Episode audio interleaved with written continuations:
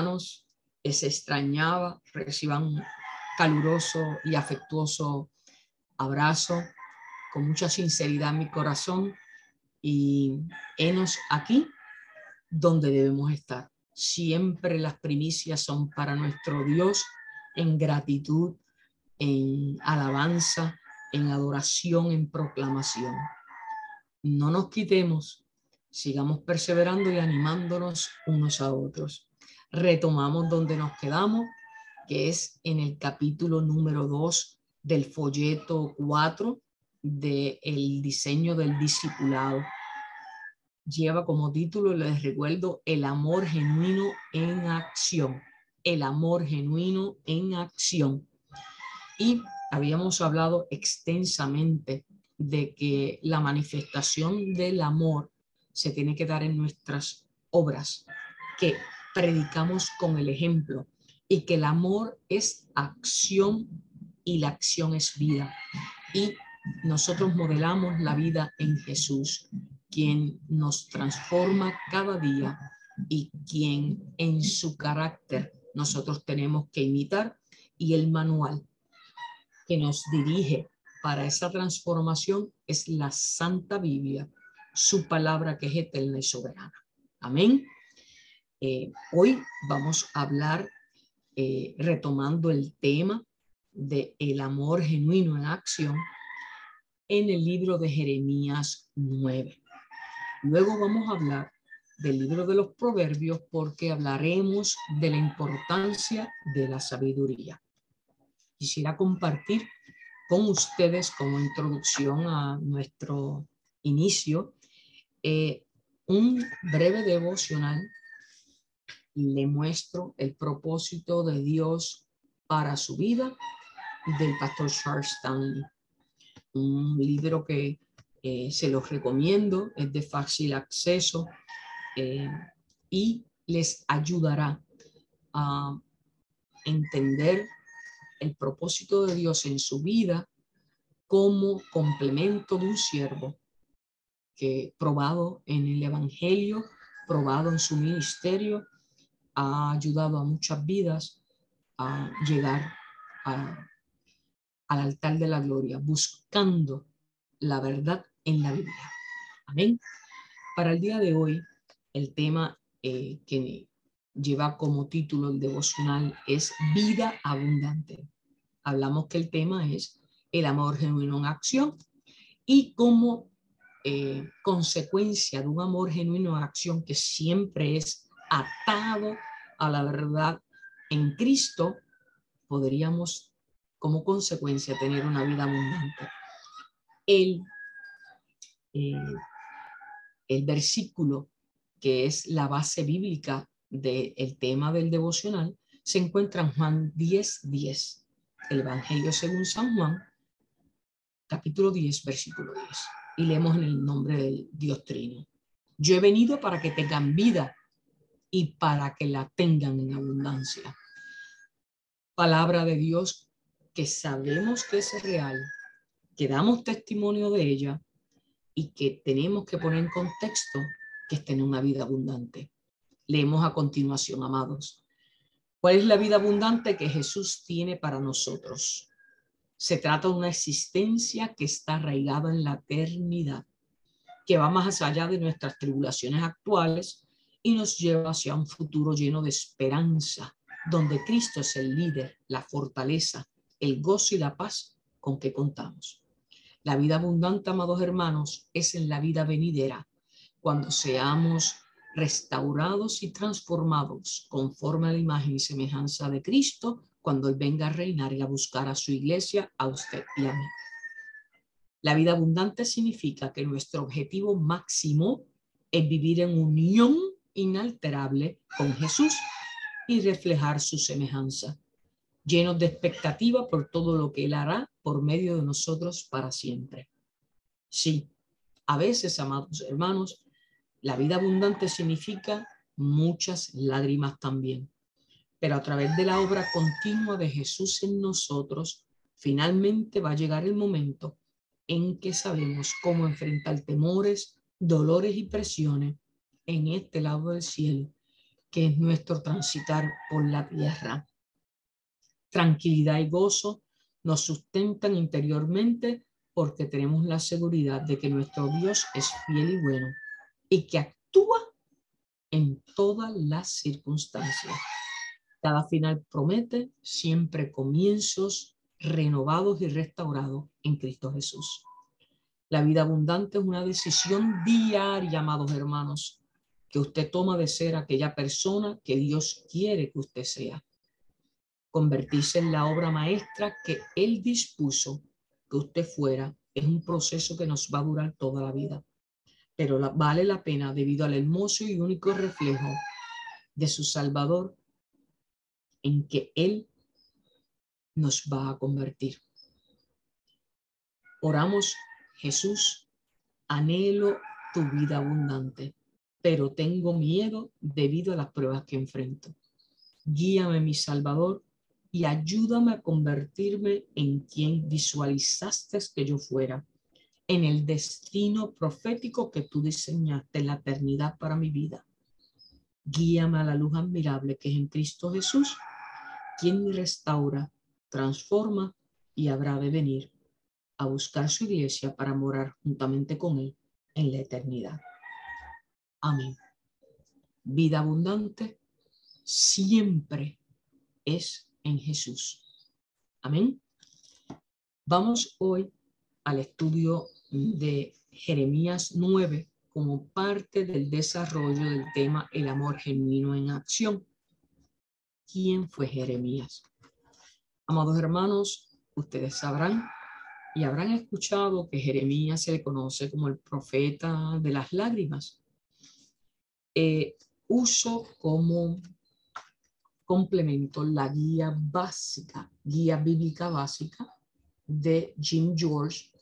Este libro es un, manual eh, de primeros auxilios, yo le llamo, para conocer cada uno de los libros de la Biblia dispone de dos o tres paginitas nada más, donde te sitúa en el contexto de cada uno de los autores de la Biblia y te da una reseña del contenido esencial por el cual se escribió ese libro y es importante para situarnos en contexto y conocer de qué va a hablar ese libro. Por lo cual procedo a compartir con ustedes qué nos dice sobre el libro de Jeremías. Jeremías 26, 13 dice, mejorad ahora vuestros caminos y vuestras obras y oíd la voz de Jehová vuestro Dios, y se arrepentirá Jehová del mal que ha hablado contra vosotros. Hay una advertencia en Jeremías 26, 13, y vamos a saber por qué esta advertencia eh, como epígrafe, es decir, al inicio de la explicación de en qué consiste este libro. El tema de juicio y la fecha aproximada es desde el 627 al 586 de Cristo, porque todos ustedes saben que el libro de Jeremías es un libro que está en el Antiguo Testamento. Y el escenario en donde se va a desarrollar el libro de Jeremías es Jerusalén. ¿Qué pasaba allí? Jeremías, este libro, trata sobre el juicio y es una autobiografía de la vida y ministerio del profeta Jeremías durante los reinados de los últimos cinco reyes de Judá. Recordarán ustedes que Judá es una de las doce tribus de Israel y era bien importante porque eh, se había dividido el reino eh, en, el reino del norte que era Israel y el reino del sur que es el reino de Judá. Y eh, recordarán también que el emblema de la tribu de Judá era el león. Y de ahí, ¿verdad? Había una promesa que saldría el Salvador, como en efecto fue entre 80 y 100 años después de la muerte del profeta Isaías, Jeremías entró en la escena profética. Fue llamado el profeta llorón debido a su profundo dolor por una nación que no se arrepentía, así como por la destrucción de Jerusalén y el exilio de su pueblo. Fue un hombre de una gran sensibilidad que sufrió viendo la desobediencia y el pecado de su pueblo. Aplicación para la vida.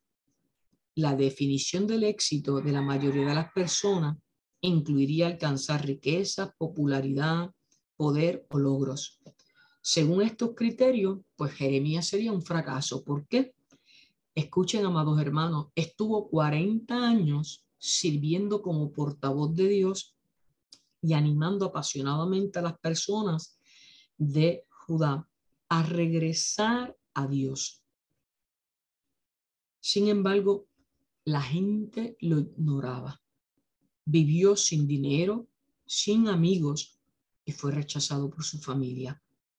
A los ojos del mundo, él sería un, fracasado porque nadie y todo el mundo lo ignoraba y aparentemente pues era una voz clamando en el desierto.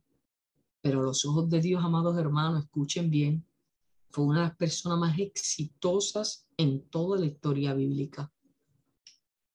Hay que redefinir lo que es el éxito, amados hermanos, porque fue una de las personas exitosas ante los ojos de Dios, porque él obedeció, sin importar las consecuencias. Obedecía el mandato de Dios, proclama, evangeliza, predica, llama al arrepentimiento la aceptación o el rechazo por parte de las personas que fueron parte de ese contexto histórico y cultural en el que vivió Jerusalén no determinó ni determina para nosotros el éxito o el fracaso. El éxito o el fracaso, amados hermanos, lo determina que seamos obedientes a Dios. Las consecuencias de si las personas no aceptan el llamado y la invitación no depende de nosotros, depende de cada persona. Por lo tanto, esa medida no, no va a ser hacernos aceptos ante los ojos de Dios, sino que nuestro corazón en sinceridad, obediencia, fidelidad y pasión esté a sus pies. Amén. Debemos vivir, amados hermanos, una vida que honre y glorifique a Dios a pesar de las tentaciones, las oposiciones, las presiones, o que no veamos unas consecuencias conforme sería, ¿verdad?, eh, el deseo de nuestro corazón. Nosotros tenemos que mantenernos fiel, porque Dios es el que está en control. El único criterio para nuestra vida de servicio debe ser que seamos obreros aprobados por Dios y mirar el ejemplo de Jeremías.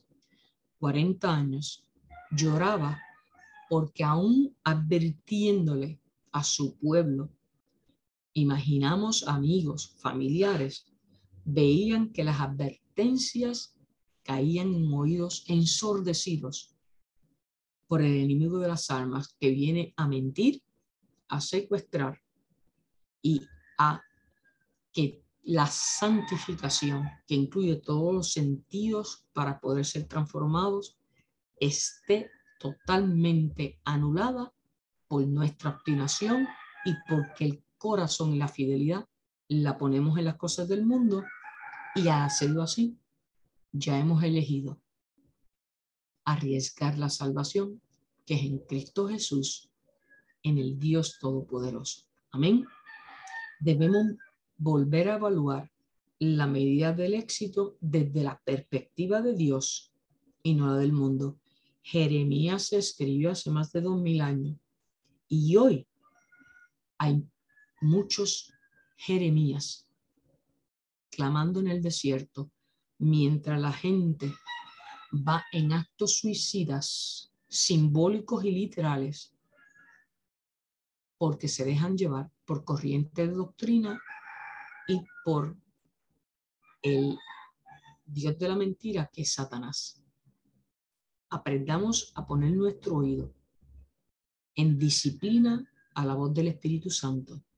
Y por eso es que es tan importante tener una vida en comunión, en oración, congregarnos, escuchar palabra, estudiar y estar sensibles, obedientes y humildes, reconociendo que somos pecadores y que quien se tiene que entronar en nuestro corazón es y será siempre Jesucristo nuestro Señor.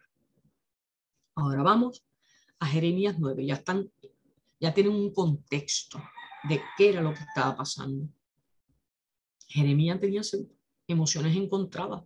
Vamos a tratar de imaginarnos esa época. Tenías emociones encontradas como muchas veces las tiene usted y, las tenemos también nosotros. Había mentira, fraude, traición, adulterio, idolatría, pecado frecuente. ¿Le suena algo que esté pasando en este mundo? Sigue igual. Él se enojó por el pecado de ellos, pero también sentía compasión. La palabra compasión está en la medida del carácter de Jesús. Nunca se nos puede agotar el amor y la compasión. Nunca. Dios apartó a Jeremías para un trabajo. Él lo hizo a pesar de toda la oposición y a pesar de el cuadro tan nefasto en el que él tenía que moverse. Jesús, si pensamos, amados hermanos, tuvo sentimientos similares cuando estuvo frente a Jerusalén, la misma ciudad que lo había recibido sana o sana, fue la misma que le gritó después, crucificarle, crucificarle. Jeremías lloraba mucho, pero quería despertar la sensibilidad de su gente hacia la fe en Dios. Hay que pedirle, amados hermanos, al espíritu de discernimiento para que nuestras decisiones se alineen a los principios de Dios y a esos evangelistas, pastores, maestros de escuela bíblica, hombres y mujeres que Dios usa para su gloria, para que podamos ser de intercesión en las vidas que están totalmente en oscuridad, y niebla, secuestradas por el enemigo, que escuchen la voz de Dios. Abramos los oídos, los ojos, nuestros sentidos, todo, nuestra mente, sobre todo el corazón, para que no seamos como el pueblo de Judá y habremos tenido muchos Jeremías en el camino a quienes ignoramos. La salvación es personal. Muchas personas a veces están equivocadas en su apreciación pensando que la salvación depende de su pastor, la salvación depende de su hermano y que su hermano tiene la responsabilidad de aguantarlo para que no peque. Amados hermanos, eso es totalmente incorrecto, teológicamente incorrecto, doctrinalmente incorrecto. Somos responsables de nuestros actos, somos responsables de nuestras decisiones y somos responsables de las consecuencias de nuestras decisiones. Las consecuencias no las despinta nadie. Nosotros, antes de actuar, tenemos que meditar. Y em, a veces en el mismo contexto familiar, en el contexto inmediato en que vivimos, escuchamos personas que cuando fallan o toman malas decisiones, se lo adjudican siempre al enemigo para evadir la responsabilidad personal. Mire, como yo le digo a mi hijo, Dios te dio salud, inteligencia, pide sabiduría hay que, hay que instruir al niño en su camino y aun cuando viejo no se apartará de él, porque las consecuencias siempre son parte de la desobediencia que podamos tener o porque ponemos la confianza en nuestro, en nuestro propio ego y no en la obediencia a Dios. Amén. Son procesos, pero madurar en la fe implica reconocer que yo tengo que consultarle a Dios, yo tengo que obedecer a Dios y aún si las consecuencias de mis decisiones, aún consultando, no son las que yo esperaba, glorificar a Dios porque todo obra para bien para aquel que ama a Dios. Así que Jeremías 9, vamos a la lectura en el nombre del Dios Trino. Jeremías 9, ojalá mi cabeza fuera un manantial y mis ojos una fuente de lágrimas para llorar de día y de noche. Aquí tenemos, él comienza en un estado de, de ansiedad y depresión, declarando que está totalmente triste y abatido llorando porque Judá ya ha sido conquistada y, y los israelitas tuvieron que irse al exilio, pero la muerte le iba a correr detrás por desobediencia. Versículo 2. Ojalá tuviera yo, tuviera yo en el desierto una posada junto al camino. Abandonaría mi pueblo y me alejaría de ellos, porque todos ellos son adúlteros, son una banda de traidores.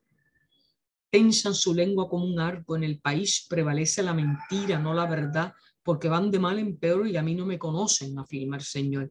Mire, amados hermanos, cuando estaba preparando este estudio, yo dije, pero si esto parece que está describiendo lo que pasa ahora mismo en la sociedad actual, en todas partes del mundo, desde la parte más íntima que son las familias, las comunidades, los países, los gobiernos, es lo mismo. Yo, yo me hacía eco de Jeremías, me dolía el corazón, porque pasamos y estamos en procesos donde podemos ver y sentir el dolor de un Jeremías por la insensibilidad de los que no escuchan y están arriesgando la salvación a costa de el pecado y las consecuencias eternas.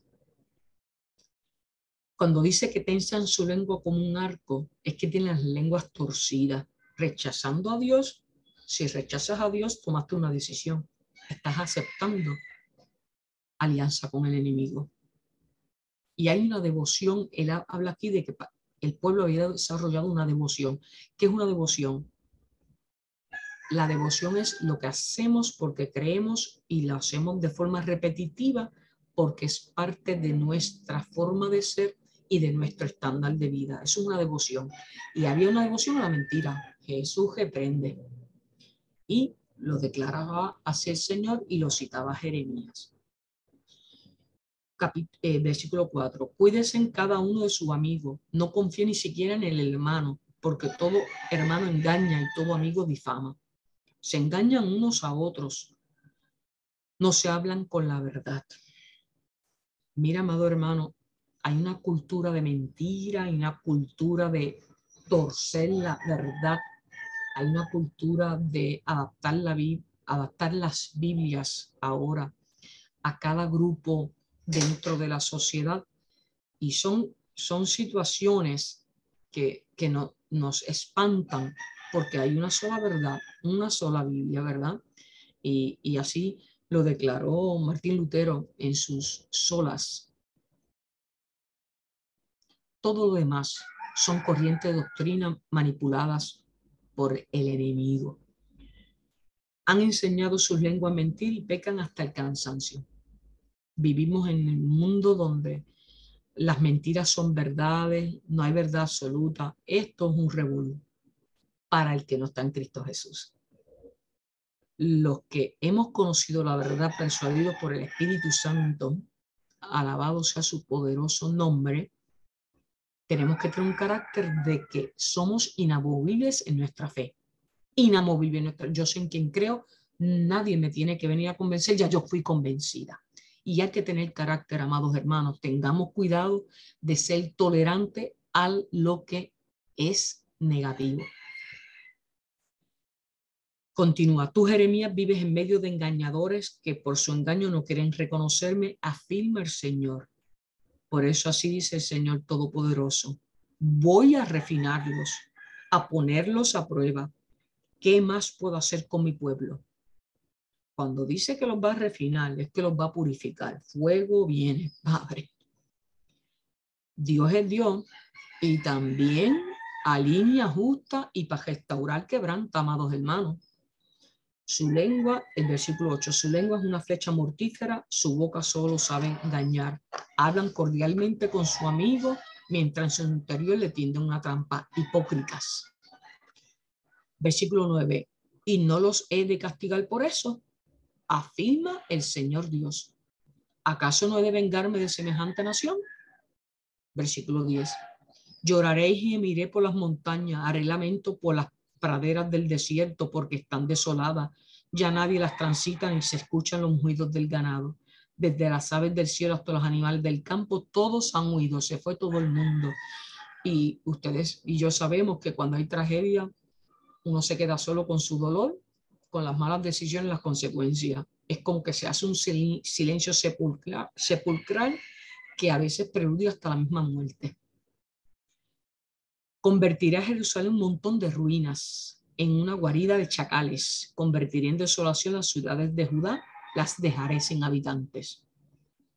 Versículo 12. ¿Quién es tan sabio como para entender esto? ¿A quién le habló el Señor para que lo anuncie? Porque está arruinado el país, desolado como un desierto por el que nadie puede pasar. El Señor dice, versículo 13, escuche pueblo de Dios. Ellos abandonaron la ley que yo les entregué no me obedecieron ni vivieron conforme a ella. Siguieron la terquedad de su corazón.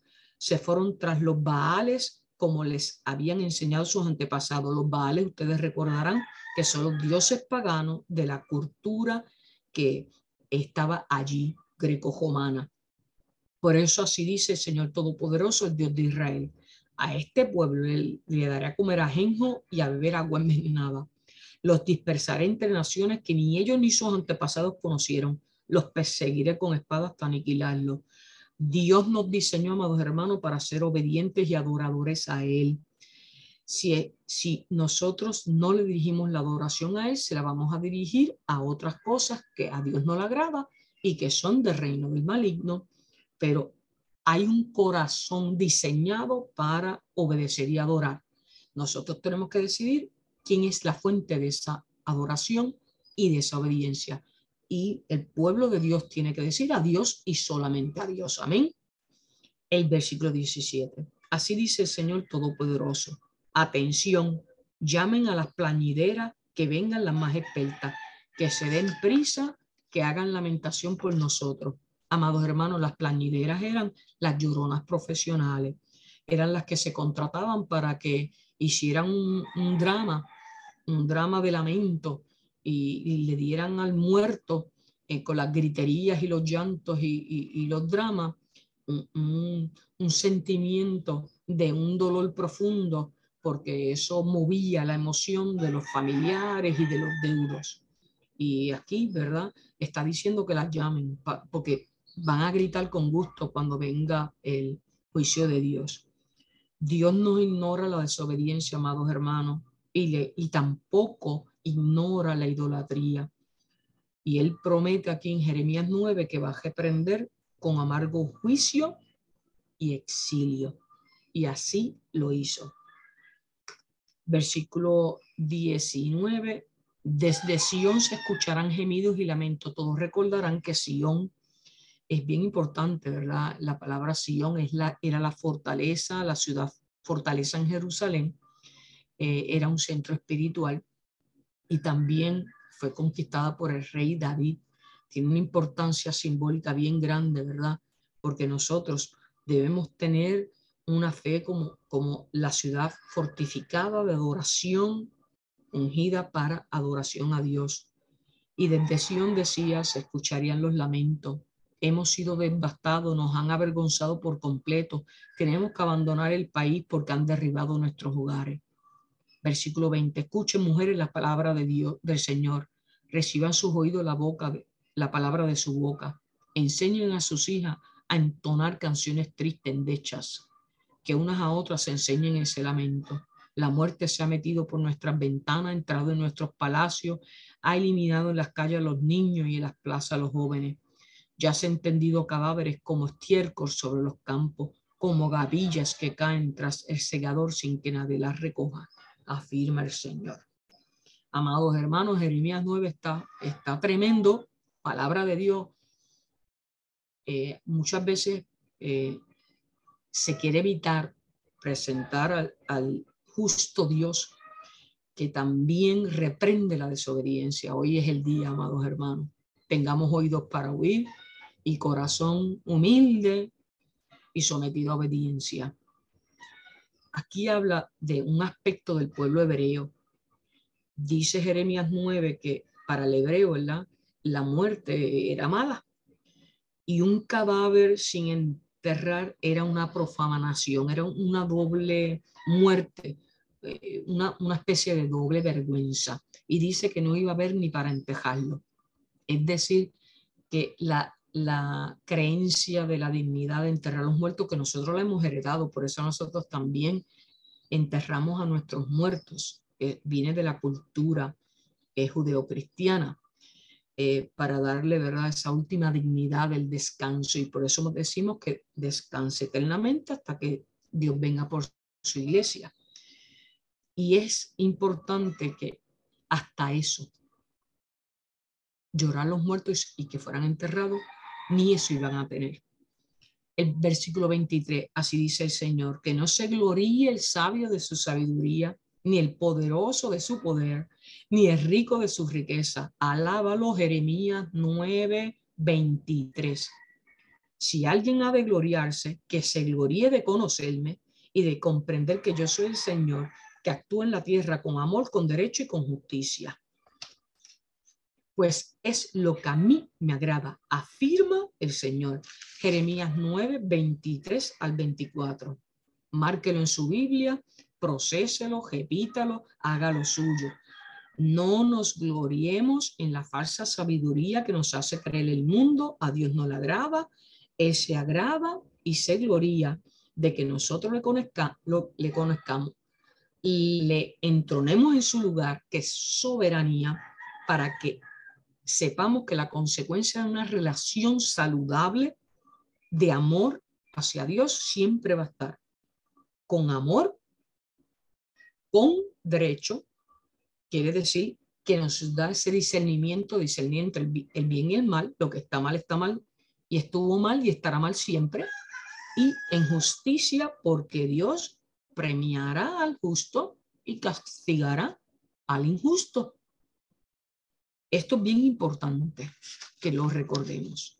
Versículo 25 y 26 de Jeremías 9 son los versículos finales. Vienen días, afirma el Señor, en que castigaré al que haya sido circuncidado solo del prepucio. Castigaré a Egipto, Judá, Dom, Amón, Moab y a todos los que viven en el desierto y se rapan las sienes. Todas las naciones son inconcisas, quiere decir que estaban contaminadas pero el pueblo de Israel es incircunciso de corazón. Leí, eh, ¿verdad? Jeremías 9, del 1 al 26, en la nueva versión internacional. Dios juzgará a base de la verdad de nuestra vida y tenemos que circuncidar nuestro corazón. Eso es simbólico, quiere decir transformarlo, transformarlo en obediencia. No podemos estar tibios. Santiago 1.8, el hombre de doble ánimo es constante en todos sus caminos. Y es importante recordar, ¿verdad? Cuando en el versículo 23 de Jeremías 9 dice, así dice el Señor, que no se gloria el saber su sabiduría, de su poder ni de su riqueza. Eso es precisamente lo que aplaude el mundo, amados hermanos. No, no, no seamos tontos, maduremos en la fe. Eh, eh, el mundo aplaude que, que, que la persona se vanaglorie, tenga ese ego, eh, triunfos y, poder, el dinero. Mire, amados hermanos, es como usemos eso. Eso debe estar destinado porque Dios es, el Dios del oro y la plata y todo cuanto ha sido creado. Eso no es nuestro. Y si, y si usted tiene la bendición de tener acceso a, tener dinero, póngalo a disposición de la obra de Dios que mucha falta hace. sea un buen mayordomo, prospera su familia, hágalo para el bien, porque hay tres aspectos que se oponen eh, a esto. Y son los aspectos en el nivel espiritual. Y es que tenemos que tener amor fiel a Dios, no al dinero ni a la propia eh, sabiduría e, egoísta sino al amor fiel a Dios, a la justicia de Dios y a la rectitud en Dios, que es obediencia. Así que vamos a, vamos a, tratar con toda nuestra fuerza y, pidiendo al Espíritu Santo la guía, que, seamos transformados en la, en la verdadera justa medida en que demanda Dios en su palabra. Amén. Isaías 61. Recuerden que Jeremías es el profeta que hereda de, Isaías, eh, ese mandato eh, evangelístico. En Isaías 61, todos ustedes lo conocen, levántate y resplandece, porque ha venido tu luz y la gloria de Dios ha nacido sobre ti. Tenemos que creerlo, tenemos que declararlo y tenemos que vivir a la altura de que la gloria de Dios ha nacido sobre nosotros en su misericordia cada día. Jeremías 9 parece que es la crónica de lo que pasa ahora mismo en el mundo. ¿Qué podemos hacer? Vamos a, buscar la sabiduría. Si un pueblo se descarrila y es desobediente porque le falta sabiduría, amados hermanos, la sabiduría bíblica. La sabiduría bíblica es aquella que nos ayuda a través del Espíritu Santo a llevarnos toda la verdad en la palabra, que es nuestra guía y constitución y manual de fe, eh, para que modelemos un carácter en nuestras acciones y palabras conforme al propósito y diseño de Dios. Proverbio 2 dice, Hijo mío, si, si recibieres mi palabra y mis mandamientos guardares, así, haciendo estar atento tu oído a la sabiduría, si inclinaras tu corazón a la prudencia, si clamaras la inteligencia y la prudencia dieres tu voz, si como a la plata la buscares y la escudriñaras como tesoro, entonces entenderás el temor de Jehová y hallarás el conocimiento de Dios, porque Jehová da la sabiduría y de su boca viene el conocimiento y la inteligencia. Por favor, de asignación, Proverbios 2, Proverbios 3, Proverbios 4 y 5, esos cinco capítulos de Proverbios hablan de la búsqueda de la sabiduría, amados hermanos. Busquemos la sabiduría de Dios. Adquiere sabiduría, adquiere inteligencia, no, no te olvides ni taparte de las razones de mi boca, no la dejes y ella te guardará. Ámala y te conservará. Proverbios 4, 5. Retén el consejo, no lo dejes, guardar porque eso es vida. Proverbios 4:13. El camino de los impíos es como la oscuridad, no saben en qué tropiezan. Proverbios 4:19. Hijo mío, esté atento a mi sabiduría y a mi inteligencia, la inteligencia de Dios. Inclina tu oído. Proverbios 5:1.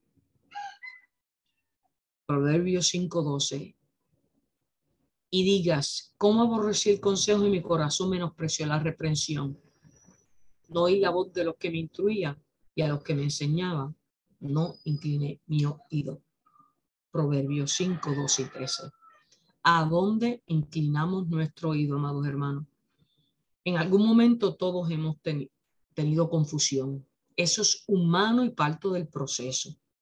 Hemos estado indecisos, desorientados y lo estaremos en algún momento de nuestra vida, pero podemos vivir de una manera confiada solo cuando tenemos la capacidad de ver la vida desde la perspectiva de, de Dios en una vida en oración constante y fiel.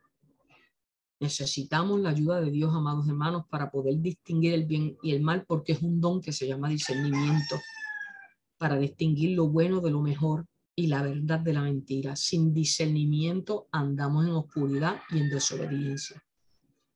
Cada día tenemos que tomar decisiones desde las más elementales, desde las más simples hasta las más complejas. Todas tendrán consecuencias.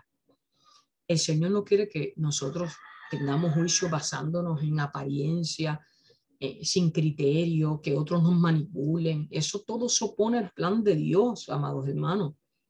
Dios nos dota de la capacidad de que podamos tener su carácter por virtud de los méritos de Jesucristo a través del Santo Espíritu que nos ha dejado para que nos guíe a toda luz y verdad y para que podamos ver en el Espíritu las artimañas del enemigo.